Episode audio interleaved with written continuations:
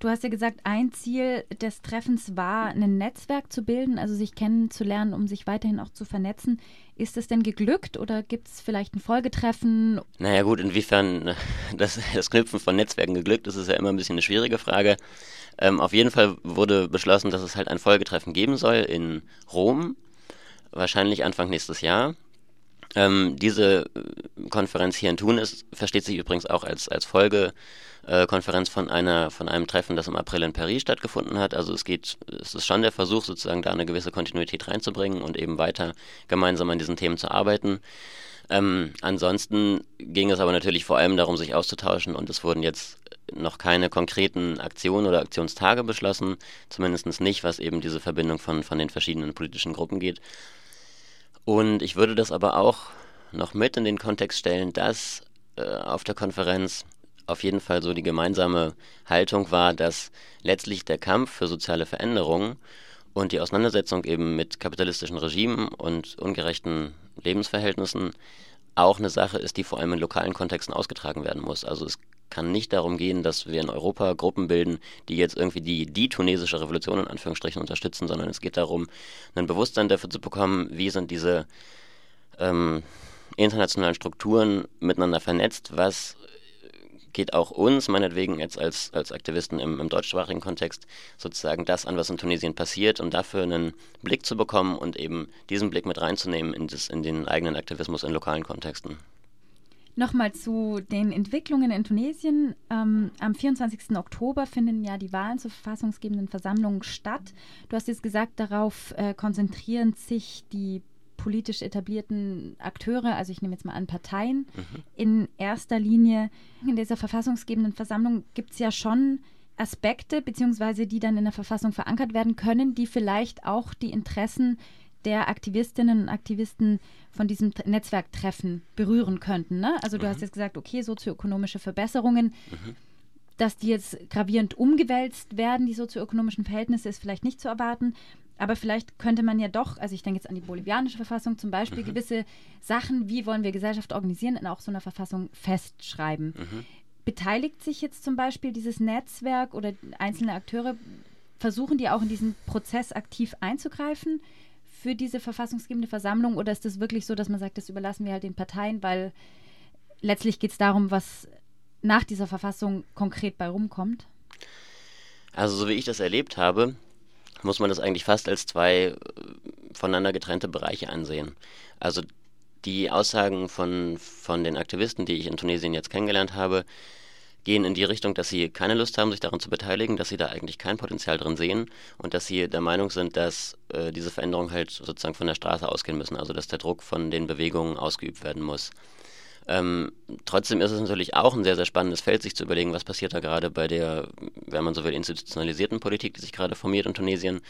Ähm, der letzte Stand, den ich mitbekommen habe, war, dass sich jetzt 120 Parteien gegründet haben, die versuchen, in diese verfassungsgebende Versammlung zu kommen in dem Wahlkampf.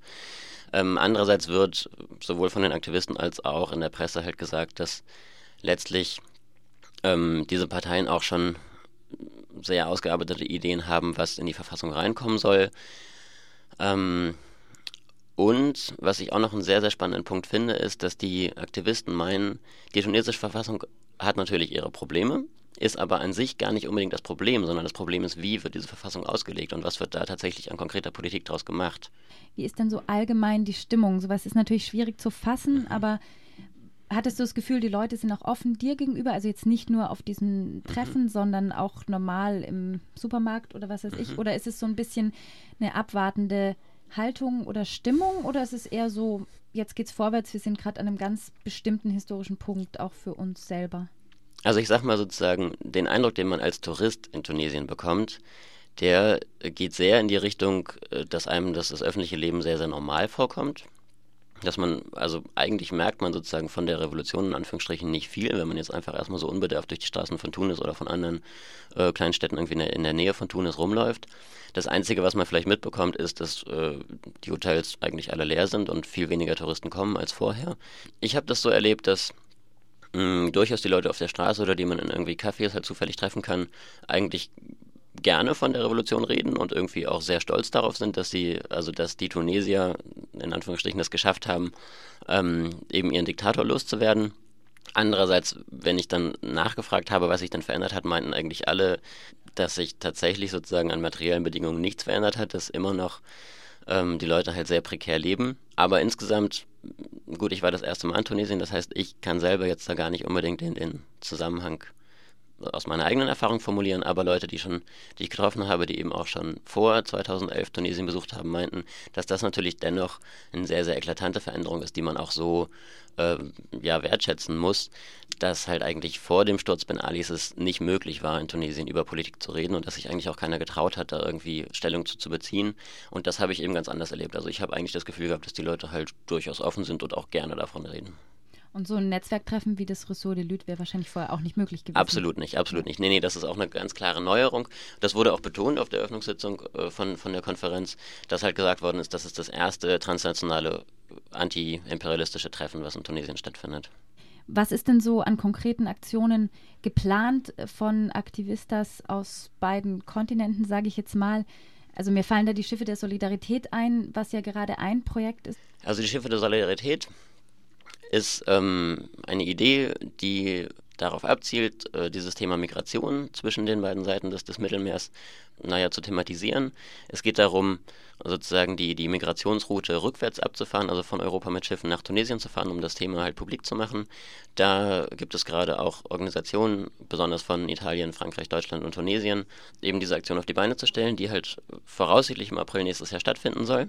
Ansonsten sind natürlich die Aktivisten in Tunesien halt weiter damit beschäftigt, halt sich zu organisieren und ihren Protest weiter auf die Straße zu tragen.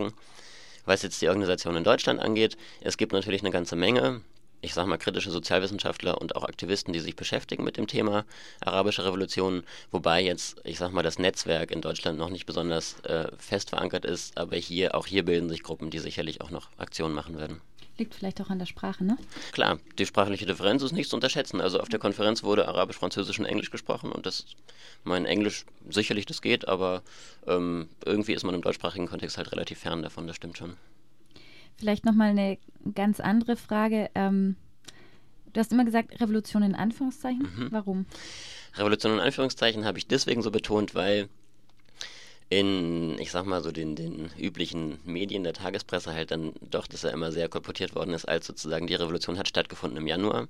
Und ich finde es einen sehr, sehr wichtigen Punkt, ähm, zu berücksichtigen, dass die Revolution eben ein Prozess ist. Das haben eben auch gerade die Aktivisten auf der Konferenz immer wieder betont, dass sie gesagt haben, der 14. Januar, der, also als Ben Ali geflohen ist, das ist eben ein Ereignis innerhalb der Revolution gewesen. Die Revolution hat mindestens mal am 17. Dezember angefangen. Eigentlich hat sie sogar auch schon viele Jahre davor angefangen. Und sie geht eben weiter. Sie geht halt eben so lange weiter, bis sich die sozialen Verhältnisse verändert haben.